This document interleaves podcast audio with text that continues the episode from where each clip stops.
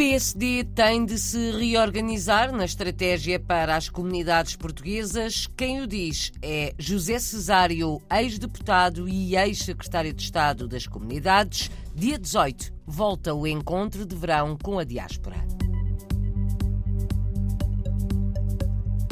Premiada no país de Gales, Reino Unido, mas a olhar para o Jerez em Portugal, apresentamos a artista ceramista Natália Dias.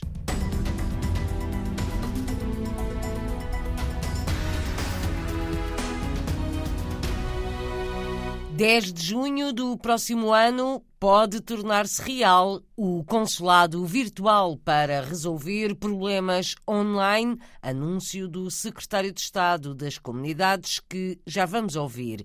Antes, o PSD vai reorganizar-se como partido nas políticas relativas às comunidades. No dia 18, em Orem, regressa o encontro de verão das comunidades portuguesas, organizado pelos social-democratas. José Cesário voltou a assumir recentemente as funções de coordenador do partido para as comunidades portuguesas. Reconhece que o PSD precisa de voltar a organizar-se e a ganhar força. Sei que o partido está numa fase muito delicada, muito difícil, porque temos um deputado apenas em quatro, não é, no total dos círculos da imigração, temos algumas estruturas desmobilizadas e, portanto, o meu trabalho vai ser fundamentalmente reanimar o partido, reorganizá-lo, reestruturá-lo. Como já tinha estas funções no passado, naturalmente parto com muito entusiasmo, porque conheço algumas pessoas, evidentemente que temos de buscar muita gente nova, mas conheço muitos daqueles que são os esteios fundamentais do partido em muitos países. José Cesário, ex-secretário de Estado das Comunidades Portuguesas e ex-deputado PSD, eleito pela emigração.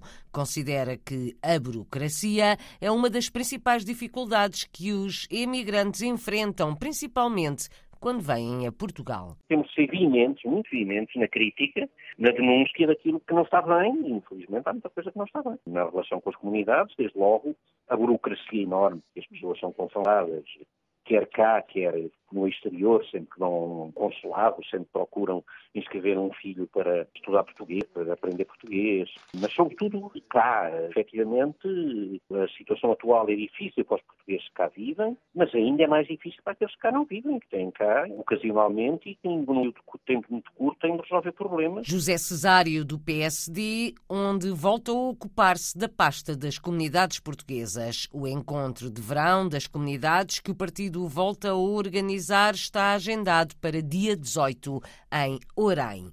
É uma novidade avançada pelo atual secretário de Estado das Comunidades. O consulado virtual pode tornar-se real no próximo verão. Paulo Cafofo gostava que os serviços pudessem estar disponíveis online a 10 de junho do próximo ano, Dia de Portugal. A ideia é facilitar a vida aos portugueses que vivem no estrangeiro, acima de tudo para aqueles que residem longe dos consulados. As queixas têm sido muitas, Marco António Souza. A rede consular portuguesa tem sido muito criticada um pouco por todo o mundo.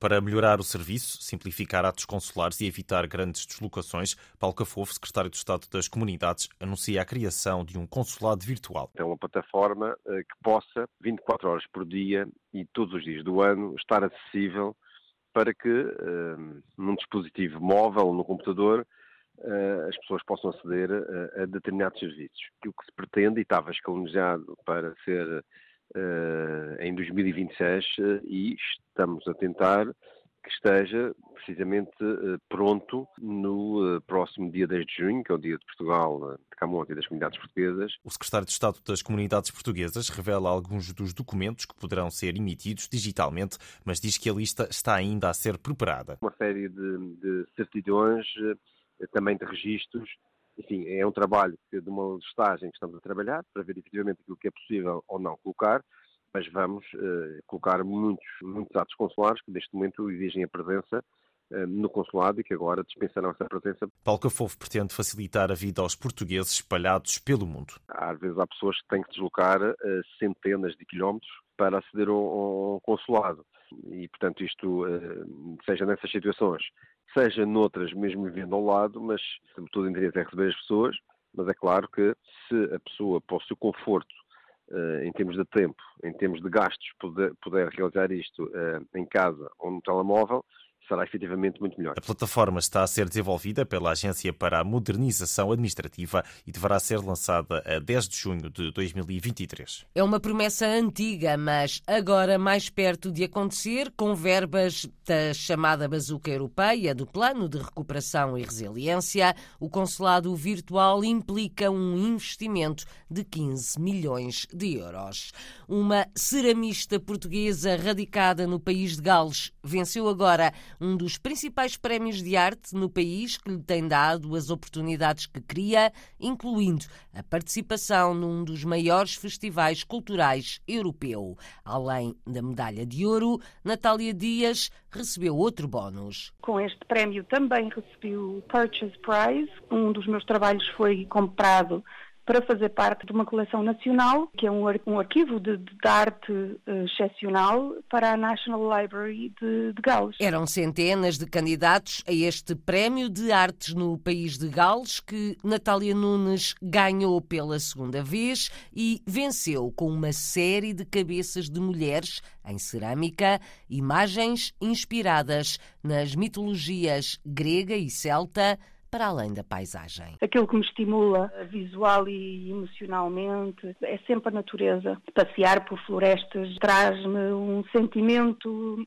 sei lá, como se fosse um sentimento de uma religião quase. E depois, pronto, tudo que isso envolve, aquela magia e a história deste país, que tem muita, muita lenda e mitologia. Despertar os sentidos resulta em criatividade que também reflete questões como o ambiente ou o feminismo. Natália Dias inspira-se na floresta do país de Gales e vê no Jerez um cenário parecido. Por isso, sonha com um ateliê no norte de Portugal. O Parque Nacional da Peneda Jerez, aquela zona de Arcos de Valvez, são zonas que para mim são muito parecidas ao, ao, país de Gales em termos de natureza. E quero ter também uma base no, no meu país, quero talvez estabelecer também lá um, um, estúdio, ter a possibilidade de até fazer intercâmbios de artistas, residências. A ceramista, nascida na Madeira, cresceu no Ribatejo, foi estudar para o Reino Unido,